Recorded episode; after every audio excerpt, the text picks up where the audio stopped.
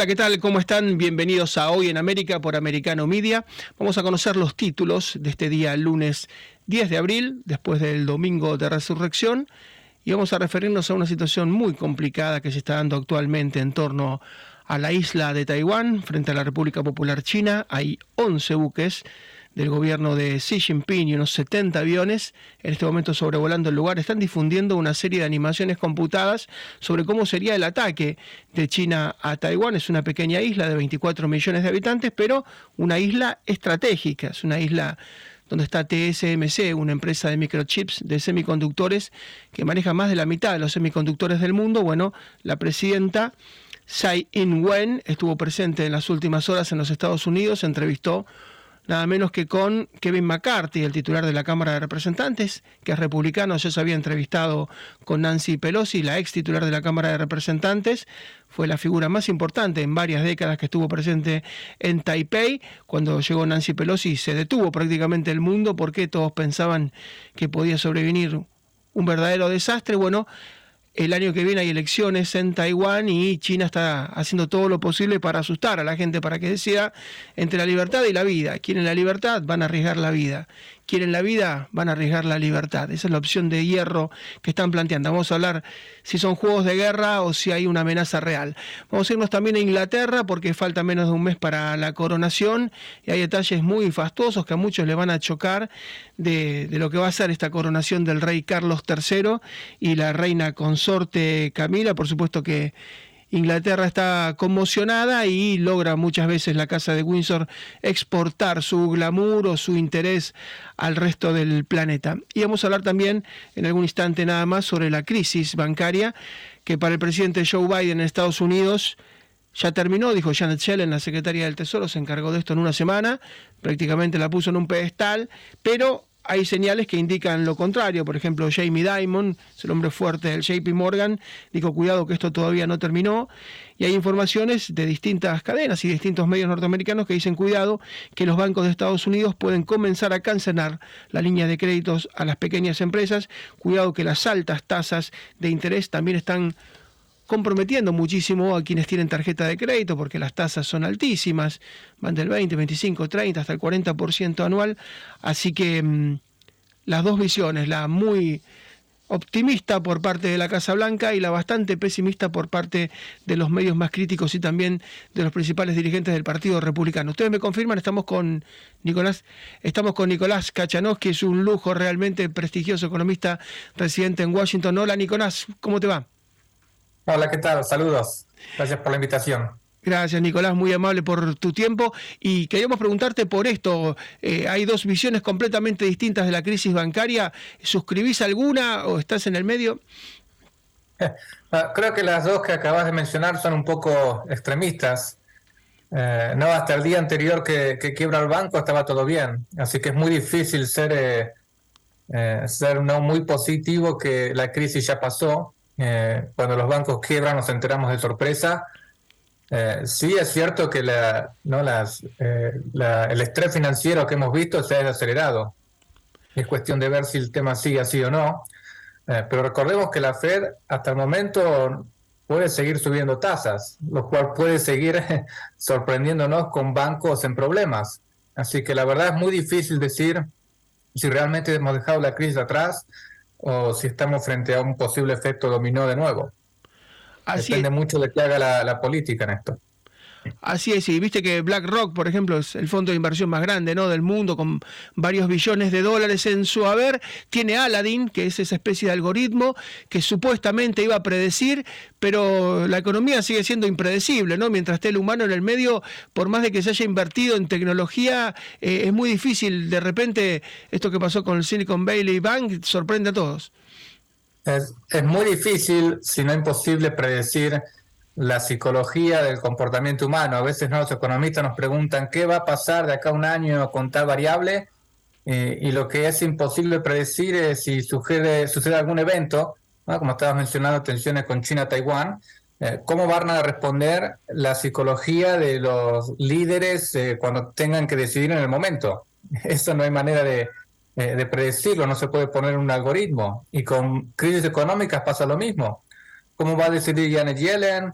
Jerome Powell, etcétera, si hay otra crisis bancaria y tienen que en el momento tomar una decisión, no hay manera de decidirlo. Lo otro que es muy difícil incorporar en estos algoritmos son eh, eventos, eh, suena ¿no? Pero eventos no predecibles. ¿eh? De nuevo, China-Taiwán, se afecta a los mercados, el algoritmo no lo puede predecir. Los algoritmos sirven para tener una idea de situaciones, eh, cómo está la economía en situaciones normales. No sirve para predecir lo impredecible. Eh, y, ahí es donde eh, siempre nos toman por sorpresa.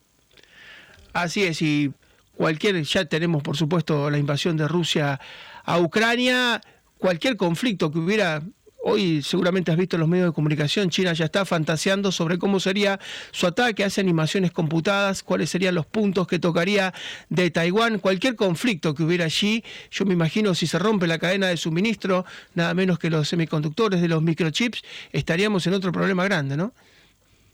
Eh, totalmente, sí. Y no hay algoritmo que pueda predecir esos, esas situaciones. Vos le puedes decir al algoritmo, sí, eh, China invade Taiwán o algo por el estilo, qué va a pasar, pero no puedes pedir al algoritmo que te prediga ese tipo de eventos a futuro.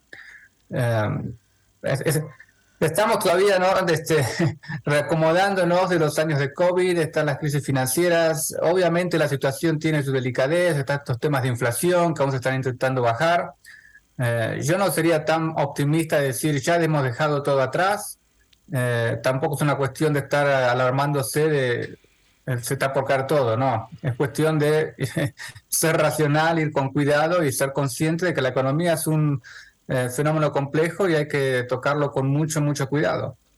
Nicolás, y teniendo en cuenta tu experiencia ahí en Washington, eh, ¿cómo ves al consumidor en general, que suele ser optimista, que suele tomar créditos? ¿Lo ves más cauteloso hoy en Estados Unidos? ¿El taxpayer, el contribuyente, se está cuidando, no compra tantos bienes durables, va tal vez al consumo inmediato? Eh, está mejor que eh, no con el, tema COVID, eh, obviamente, pero quizás está un poco más cuidadoso en cuestiones de hacer gastos innecesarios, porque se ven precios que suben. No sé si hay un temor de desempleo, pero surgen notas ¿no? de desempleos en ciertos sectores y quizás ¿no? algunos consumidores eso los, puede asustar un poco. pero los noto un poco preocupados quizás por el, por el tema de inflación. Recordemos que las inflaciones son procesos que se mueven con lags.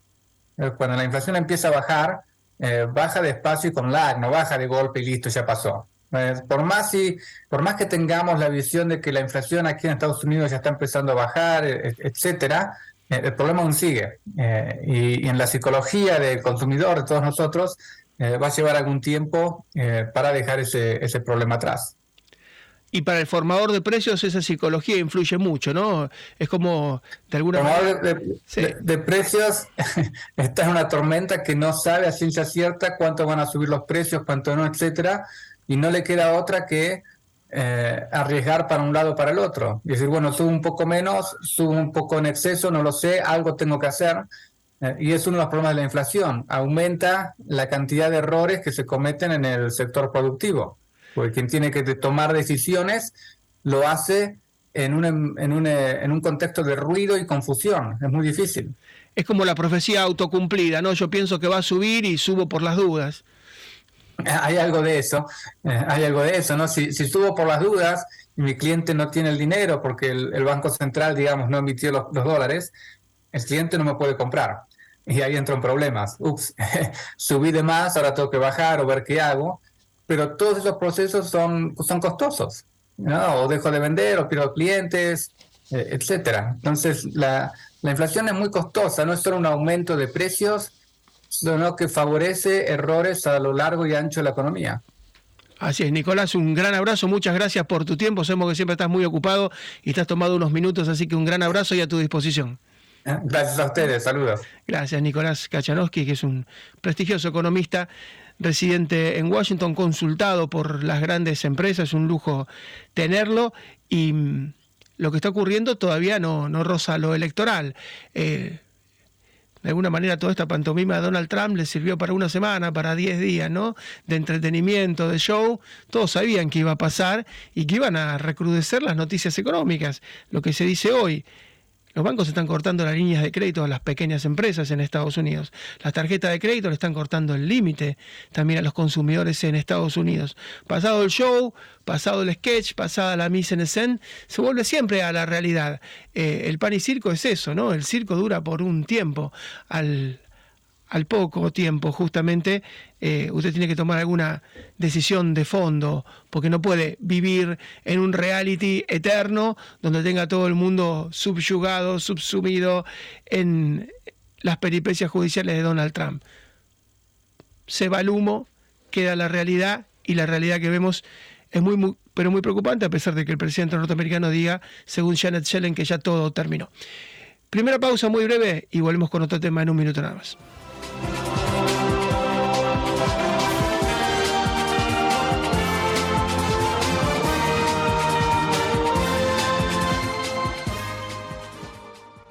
Decíamos en el comienzo que la situación en torno a la isla de Formosa, la isla de Taiwán, frente a la República Popular de China es muy, pero muy complicada. Hay 11 buques, entre ellos dos portaaviones, nada menos chinos en el lugar. Estados Unidos también tiene portaaviones muy cerca.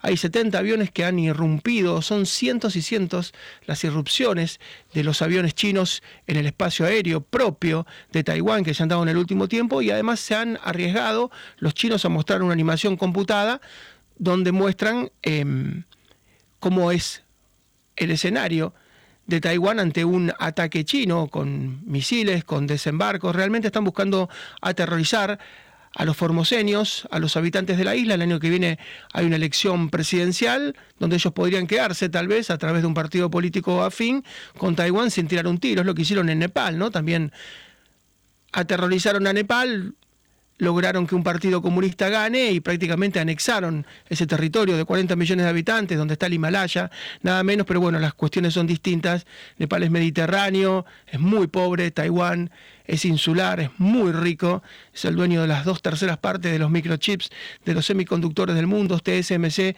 es una empresa monstruosa, es el gran líder a nivel internacional y ayer Tsai Ing-wen, la presidenta de Taiwán, que es del Partido Demócrata Progresista, que es anti-China, anti-Pekín y anti-Xi Jinping, estuvo nada menos que en California, entrevistándose con Kevin McCarthy, con el líder republicano titular de la Cámara de Representantes. Esto, por supuesto, que enloqueció a Pekín y vamos a preguntarle a un experto, a un hombre de la Armada, experto en los mares y en escenarios bélicos, Fernando Morales, ¿qué le parece? ¿Esto es un juego de guerra o esto es real? Hola Fernando, ¿cómo estás?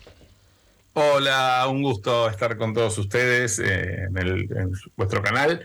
Eh, mira, em, yo siempre digo cuando, cuando inclusive vamos a alguna charla de este tipo de cosas, que muchos analistas de fuste, analistas de, mucho prestigio, juegan a veces a saber lo que hay en la mente de, de un Xi o de un este, Putin. Y yo siempre digo que esas mentes son inexpugnables y este, que ellos solos y hasta por ahí nomás saben lo que piensan hacer al día siguiente. Pero eh, vos sabés muy bien que, bueno, la historia de, esa, de esa separación de, Taiwán de la China comunista data ya de, mediados del siglo pasado. Y este y acá China tiene algunas consideraciones que, el mundo sabe que las tiene, ellos lo saben y los taiwaneses lo saben. Vos fíjate que los, todos los ejercicios apuntan a simulacros de bloqueo, de bloqueo marítimo y aéreo. Incluso este ejercicio último se llama espada conjunta porque finalmente fue una demostración del poderío por aire y mar. Eh, fundamentalmente no pueden pisar la tierra porque ahí ya sería una, una declaración de guerra. Fíjate también que tienen el cuidado de que las naves que circulan este, por, frente a las costas este, de la isla eh, no se detienen, con lo cual ellos, llegado el caso, están amparados por lo que se llama el, el tránsito inocente. Acá sabemos que muy inocente no es, pero este, no podés impedir que buques civiles o militares se desplacen. El tema es cuando, si un buque pesquero, para lo, hablamos la vez pasada, cuando los buques chinos habían, los pesqueros chinos habían fondeado, y eso sí, es una, una violación al, derecho marítimo, pero eh, juega mucho con demostrar que tienen la capacidad de bloquear. Eh, el bloqueo marítimo es tan viejo como, como, la existencia de las armadas. Eh, San Martín obtuvo la, rendición de la plaza en, Perú este, a partir de un bloqueo naval que impuso y, se, se, llama secar la plaza. Dejó a las tropas realistas sin la provisión de insumos. En este momento, si bien la tecnología es otra, el concepto es el mismo. Es decir, un bloqueo naval en serio puede originar. Yo recién le pasaba a tu producción porque tú, se me ocurrió ver en este mismo momento, el, ahí lo estoy mirando, el tráfico mundial eh, de buques eh, a través del, del mar de la China y es una cantidad tan grande que este, hacer un bloqueo que implique que obviamente las empresas navieras, por ejemplo, no, no necesariamente involucradas con intereses chinos, pero ante un bloqueo naval, si vos pasás por una zona que está afectada por un bloqueo naval, con el potencial riesgo de que el bloqueador eh, la emprenda contra vos, este, caen los seguros, este, bueno, es un tema comercial que las empresas navieras lo pensarían, lo pensarían dos veces. Em, no somos pocos los que visualizamos un escenario más de ese tipo. Es decir, em, ayer alguien me comentaba, mientras preparaba la nota contigo, que de los 22, 24 millones de, taiwaneses que estén ahí en este momento habitando la isla, más de la mitad eh, tiene familiares directos que todavía viven en, la China comunista. Em, emprenderla eh, con una escalada bélica con poder destructivo, implicaría también abrir un frente interno para el, gobierno comunista chino que debe ser, debería estar siendo analizado por, por sus estrategias. Em, por último, te diría que si nos remontamos a la, a, la historia de los últimos, la historia reciente, los últimos dos, tres años, si bien van escalando en intensidad, no es la primera vez que China hace esta demostración de fuerza que es tan abrumadoramente superior a la, Taiwán. Taiwán tiene unas fuerzas armadas más o menos de 300.000 efectivos. Este, para China eso es un, por decirte, la palabra no es técnicamente correcta, pero es un regimiento, por así decirlo, porque tienen muchísimos, muchísimos más este, efectivos, porque son muchísimos más, obviamente. Y este y la única manera que eh, Taiwán tendría de hacer frente, sostener un frente de batalla duradero en el tiempo sería obviamente con la ayuda exterior que le pudieran dar, eh, fundamentalmente sus aliados de este momento, que son los Estados Unidos. Eh, Sabés también que bueno que el estatus de China a nivel de Taiwán a nivel internacional es como que gran parte del mundo quiere que sea independiente, pero solamente 13 países se han animado a reconocerla. Ahora creo que se fue Nicaragua hace pocos días. Este, mm, son un poquito más de una decena, 12, 13 países los que reconocen a Taiwán como una, este, como una mm, república o como un país independiente. Entonces, para hacerte un cierre y una conclusión, creo que nos estamos enfrentando cada vez más a un escenario de mucha tensión que puede, al menos en una primera etapa, terminar en un bloqueo real. Es decir, que se le corten la entrada y salida de insumos y, ahí el mundo va, vos lo dijiste en tu presentación, China es el, eh, Taiwán es el principal proveedor de microchips del mundo.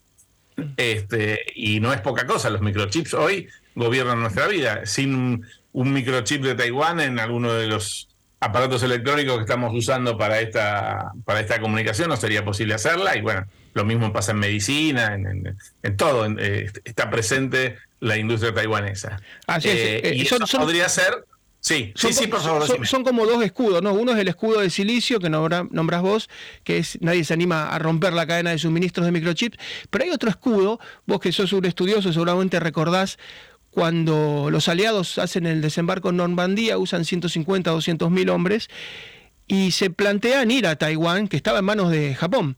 Japón manejaba Taiwán, Indonesia y bueno, buena parte de China continental y cuando van a hacer el cálculo de cuántos hombres necesitan para tomar Taiwán, les dicen 400.000, el doble de Normandía.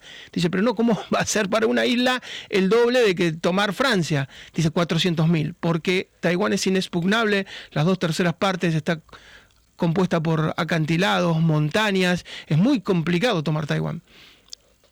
Sí, sí, a ver, eh, la, situación este, geográfica la hace en ese sentido privilegiada para para ejercer su, autodefensa. Em, saben, saben los chinos, saben los norteamericanos, así como lo saben también los rusos, que em, eh, Taiwán puede ser eh, lo que todos tememos que termine siendo Ucrania, pero lo de Taiwán está escalando este, rápidamente. Es una cosa, no te diría que es un cisne negro porque esa tensión, como te dije antes, ya venía presente desde hace, hace bastante tiempo, pero eh, así como China ha, tolerado, digamos, en estos tiempos ese doble juego de decir, bueno, son una provincia díscola, este, yo no las reconozco como, como un país aparte, obviamente, y el mundo también más o menos lo ha tomado así. Vos fíjate que eh, nosotros no podríamos tener en nuestro país una, un ejército o un ministro de defensa en la provincia de Córdoba. no hay más ejércitos y más ministerios de defensa que los nacionales. Este, Taiwán tiene a su ministro de defensa, en, su ministro de defensa a un activo vocero de su, de su política militar. Y China lo tolera, es decir, porque podría no tolerarlo y podría haber iniciado este, una acción militar concreta mucho antes. Pero yo creo que son, este, se muestran los dientes y eh, un bloqueo este, naval y aéreo tendría consecuencias devastadoras en lo comercial, obviamente, eh, pero no tendría la, miles de, vidas humanas como costo. En este momento, igualmente te digo, eh, estamos en un punto, y esto no es una opinión personal, esto lo hablamos normalmente en, los foros en los que participamos, eh, las mentes de los grandes líderes del mundo en este momento son un misterio hasta para los analistas más avesados. Así es, es, muy difícil meterse con las autocracias, eh, como vos decís, inescrutable Putin, inescrutable Xi Jinping. Fernando, un gran abrazo como siempre, muchísimas gracias. No, ha sido un gusto pasar con todos ustedes. Gracias. Hasta luego, que sigan bien. Fernando Morales, miembro de la Armada, especialista en escenarios bélicos marinos. Hacemos una pausa muy breve y ya regresamos con todo el tema de Inglaterra.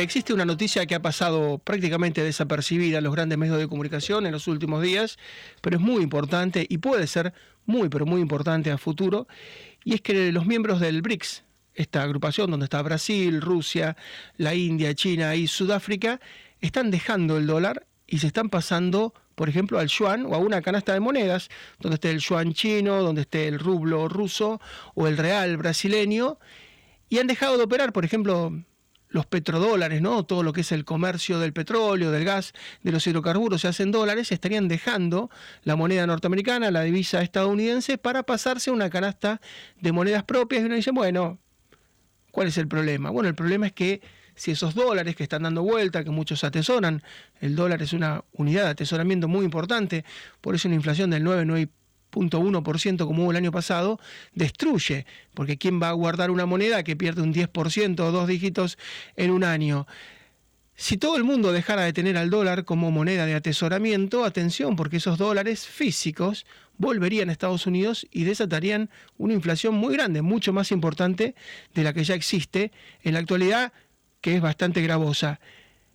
Nadie le da importancia a esta información, pero cuidado, que se está armando una nueva globalización donde el BRICS, Rusia, insisto, la India, China, los dos países más poblados del mundo, más Brasil, que es el coloso sudamericano, dejan de atesorar dólares y comienzan a atesorar, por ejemplo, yuanes y empiezan a manejarse con sus propias monedas. Vamos a preguntarle a Alberto Peros, analista desde Miami directamente, quien estuvo siguiendo esta información. Alberto, ¿cómo estás?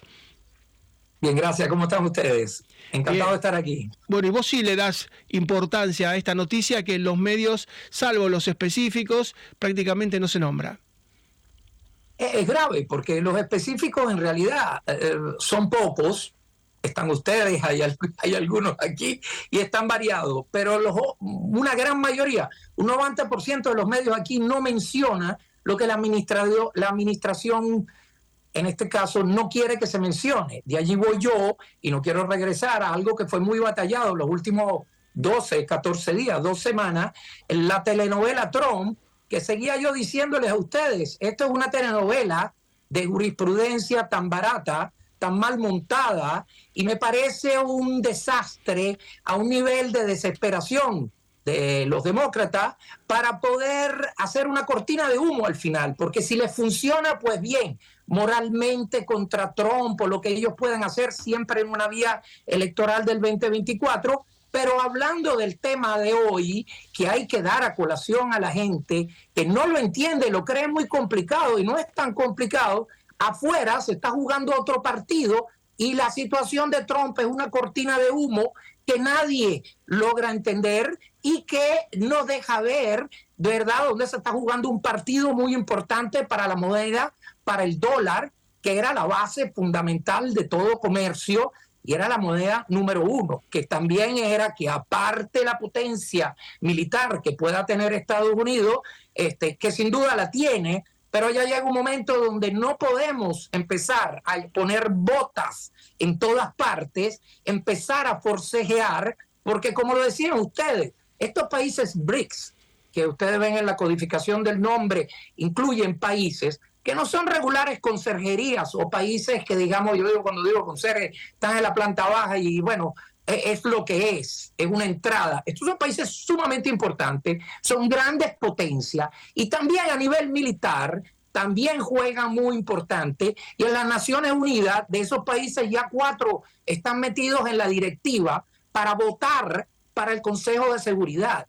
Por lo tanto, ¿qué están haciendo estos países? Se hacen los buenos, se hacen los que están ocupándose de su desarrollo, que quieren una unidad y quieren hacer un frente contra Estados Unidos, el cual quiere su dólar, su manera, sus motivaciones y quiere tener siempre la hegemonía, la cual después tiene que ir a defender militarmente. Y ese es el punto donde entonces quiere decir que tenemos una muy mala diplomacia, tenemos una muy mala, una pésima administración, no estamos claros exactamente qué es lo que queremos hacer. Y de paso, cuando se habla de dar incentivos para un mundo energético diferente, en el detalle, que no se especifica porque el demonio está en el detalle, ahí es donde todo el mundo toma una variante y dice, ok, les explico en qué se trata. Por ejemplo, en Estados Unidos se da incentivos para autos eléctricos y para menos impuestos y cosas por el estilo. Si vamos a la parte energética y nos olvidamos de la parte petrolera. Al mismo tiempo, después, cuando nos vemos acorralados por nosotros mismos, cuando digo nosotros, sería esta administración que en dos años nos ha llevado a pico, ¿ok? Hace unos 10 días, en medio de toda la cosa de Trump, este, también dieron la orden de taladrar Alaska, donde hay nuestras reservas y donde hay petróleo también para concurrir. Entonces, por un lado hacemos una cosa y por el otro hacemos la otra. Y los chinos, que son sumamente inteligentes, sumamente infiltrados, con años de trabajo, Aparte la distracción de los balones, aquellos famosos que hace 48 horas vino la confirmación que sí es verdad que, que, nos tomaron y nos espiaron militarmente, o que con esos balones, por eso era falsa también aquella otra información, al final toman los incentivos que nosotros mismos estamos dando y se aprovechan. Compran tierras, ponen fábricas, quieren poner cosas para ah, las baterías de los carros, al mismo tiempo tenemos un maltrato hacia Elon Musk, que es el líder número uno con Tesla, que a este punto valía más que General Motor, y bueno, tiene, tiene plantas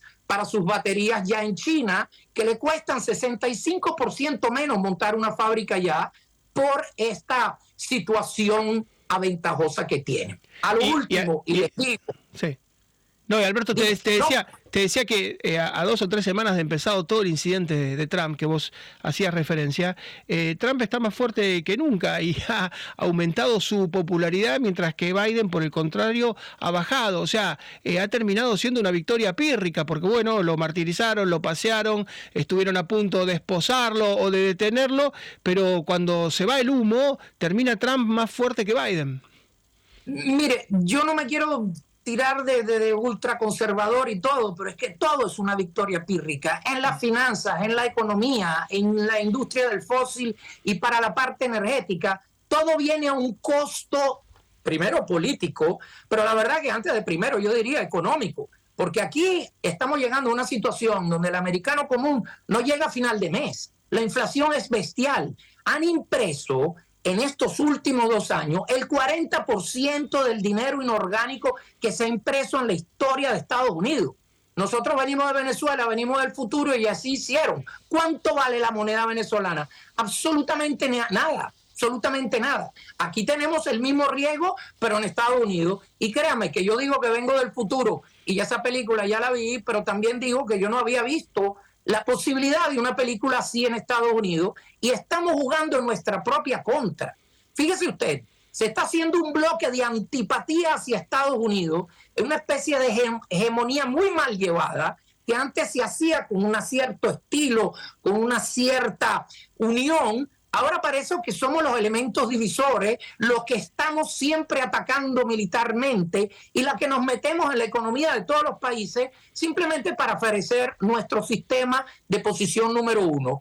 Hace el domingo estaban las declaraciones de Macron el cual pareciera que se fue a nombre de Europa a hablar allá a, China, reunión, y dice, señores, nosotros Francia tenemos que hacer también lo que nos conviene, igual Europa, porque ya llega un momento que con tal de continuar con el dólar tenemos todo tipo de problemas, entramos en recesiones que no son asuntos nuestros y nosotros tenemos que ver nosotros qué hacemos. Tenemos que unirnos a un bloque que se está unificando y Estados Unidos se está quedando fuera del tablero.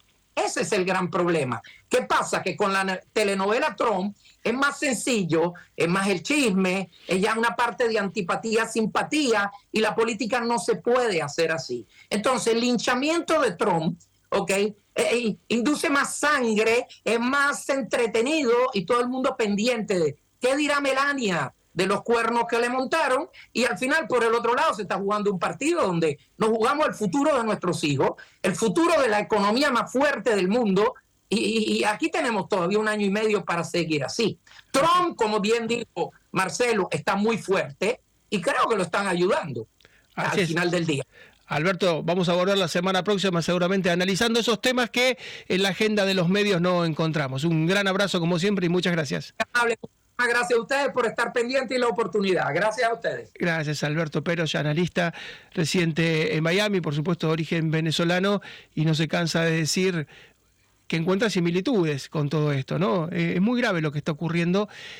La moneda, desde el pacto Bretton Woods, ¿no? Cuando se pactó justamente que la moneda norteamericana para el el intercambio internacional iba a ser el dólar y que la divisa estadounidense iba a ser la que primara en el mundo, nunca se vio tan desafiada como en la actualidad. Los BRICS directamente plantean devolver los dólares e insisto, devolver esa masa de dólares físicos al mercado norteamericano solamente es sinónimo de más inflación, de más recesión y de más penurias. Los medios no lo tratan, pero es una cuestión que hoy es importante pero en el futuro será mucho, pero mucho más importante aún. Pausa muy breve, la última, volvemos con el tramo final del programa.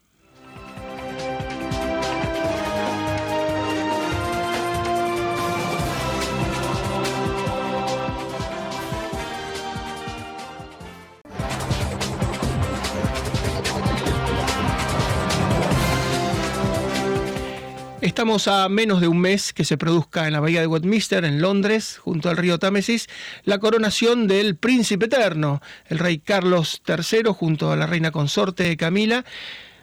Esto va a ser muy magnético para la gente de todo el mundo. Un solo detalle, la corona de San Eduardo que le van a colocar tiene 2.868 diamantes, tiene 17 zafiros, 4 rubíes, 11 esmeraldas y 269 perlas. Por supuesto que la corona va a estar en primer plano y bueno, Windsor ha sido siempre en cuanto al show, son realmente especialistas en lograr a nivel local, Reino Unido, Gran Bretaña y a nivel internacional que la gente se, se ocupe de todo esto. Eh, fue una historia de amor con Camila de más de medio siglo, 51 años, hace 18 años que están casados y muchos dicen que Camila le cambia el humor al príncipe, que suele ser un humor de perros. Vamos a ir directamente a Gran Bretaña, a Londres, para hablar con un profesor universitario, el doctor Guillermo Making, para que nos cuente el pulso de los ingleses. Eh, Guillermo, ¿cómo estás? ¿Cómo se está viviendo la previa? ¿Qué tal? Y hay muchos preparativos para la, la celebración, que eso es lo que caracteriza a una coronación. Eh, diariamente aparecen nuevos detalles. Hoy apareció en forma detallada la orden eh, eh, en que se llevará a cabo el servicio religioso, porque esos, es una serie de elementos que se reúnen en una coronación. Aparte de la celebración amplia y popular, que celebra toda la población, que hay, y por un feriado de tres días, hay además un elemento religioso, es una eh, es una consagración eh, y, eh, sacramental del, soberano y es una tradición milenaria que se remonta a,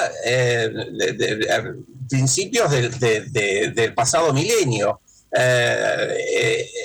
hay un elemento político porque el, soberano es jefe de Estado y tiene una serie de privilegios y además es el es una monarquía constitucional, es decir, los ingleses se caracterizaron por inventar este tipo de, eh, situación, política y además la, coronación es el símbolo de la, nación.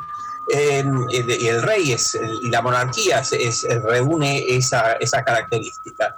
Así que eh, eh, con el carácter evolutivo que tiene esta monarquía constitucional, es que se lleva a cabo esta, esta ceremonia.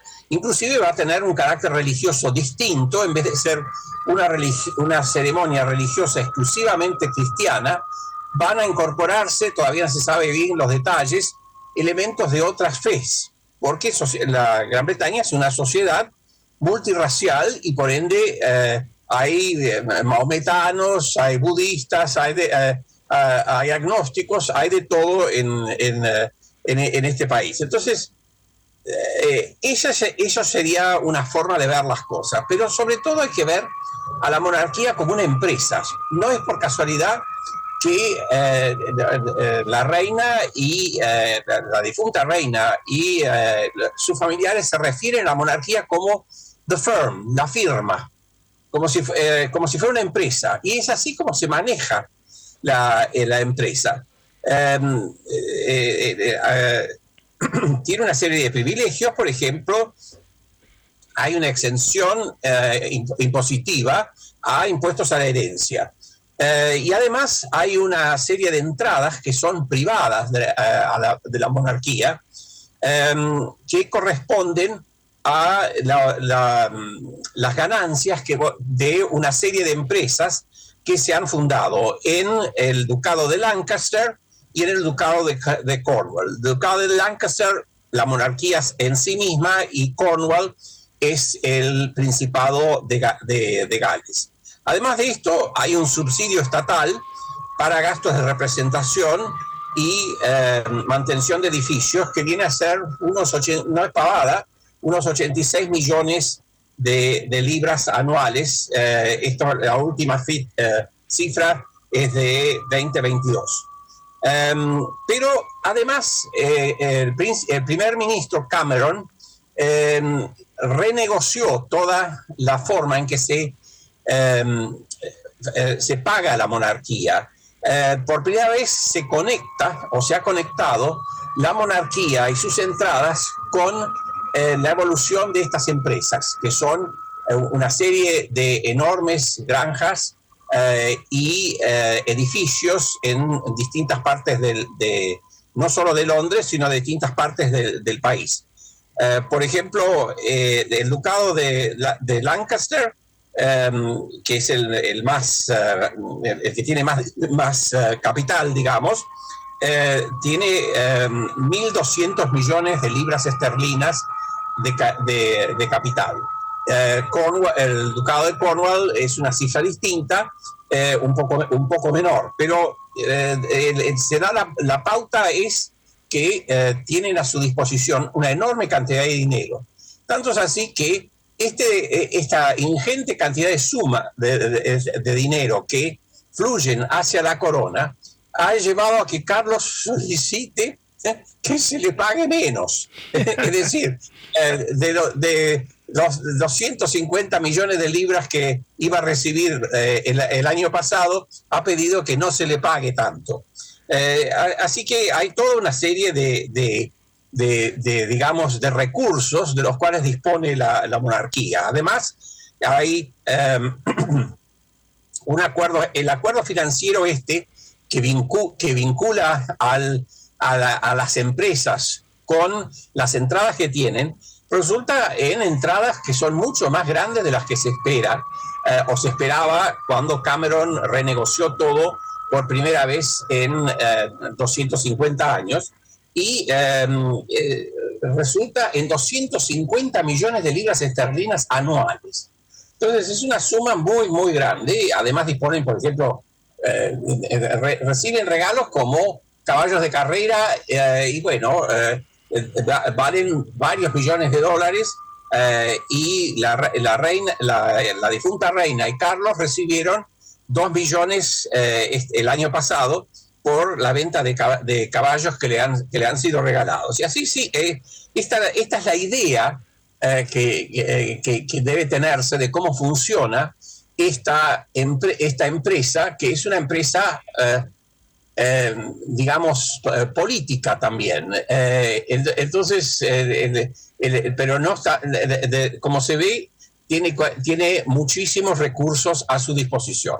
Así es, y bueno, trata de mostrar Carlos cierta austeridad, ¿no? Creo que cuando se casó, no, cuando la coronaron, perdón, a Isabel II, eh, hubo 8.000 invitados, acá hay 2.000, cuatro veces menos que su madre hace 70 años, y él mandó a hacer un papel reciclado, ¿no? Para las invitaciones porque tiene un sesgo ecologista, trata de mostrarse slim, dice él, un poco más austero. En efecto, pero la tradición se, eh, se va a conservar porque eh, es, un elemento muy valioso eh, eh, que la población aprecia y por otra parte reditúa en beneficios em, para el, eh, el, erario a través del flujo de, em, de, turistas que va a resultar de la, de la coronación. Así que, de nuevo, se mezcla todo, lo, religioso, lo, lo, lo sacramental, lo político y lo empresario. Guillermo, como siempre, un gran abrazo y bueno, por supuesto, cuando se acerque la fecha te volvemos a molestar. Un gran abrazo, ¿eh? Hasta va a ver. Gracias, Guillermo Making, directamente desde Gran Bretaña. El 6 de mayo es la coronación. Eh, yo decía, cuando coronaron a Isabel II, pasaron 70 años, fue todo un récord, allá a principios de la década del 50, había 8.000 invitados. En este caso, Dijo Carlos, bueno, quiero menos, 2.000, van las casas reales, por supuesto, de todo el mundo, van políticos de todo el mundo. No va el presidente Joe Biden, va a mandar a Jill Biden a su esposa, pero va a estar seguramente la abadía repleta, no tan repleta como con su madre, pero repleta, él tiene un perfil ecologista, insisto, las tarjetas son de papel reciclado, él vive en una granja, es muy feliz, tiene todo un decálogo de cuestiones relacionadas con la ecología, nadie sabe hasta qué punto es marketing, show off, hasta qué punto realmente es conciencia personal. Nos vamos, volvemos mañana, muchísimas gracias por la atención.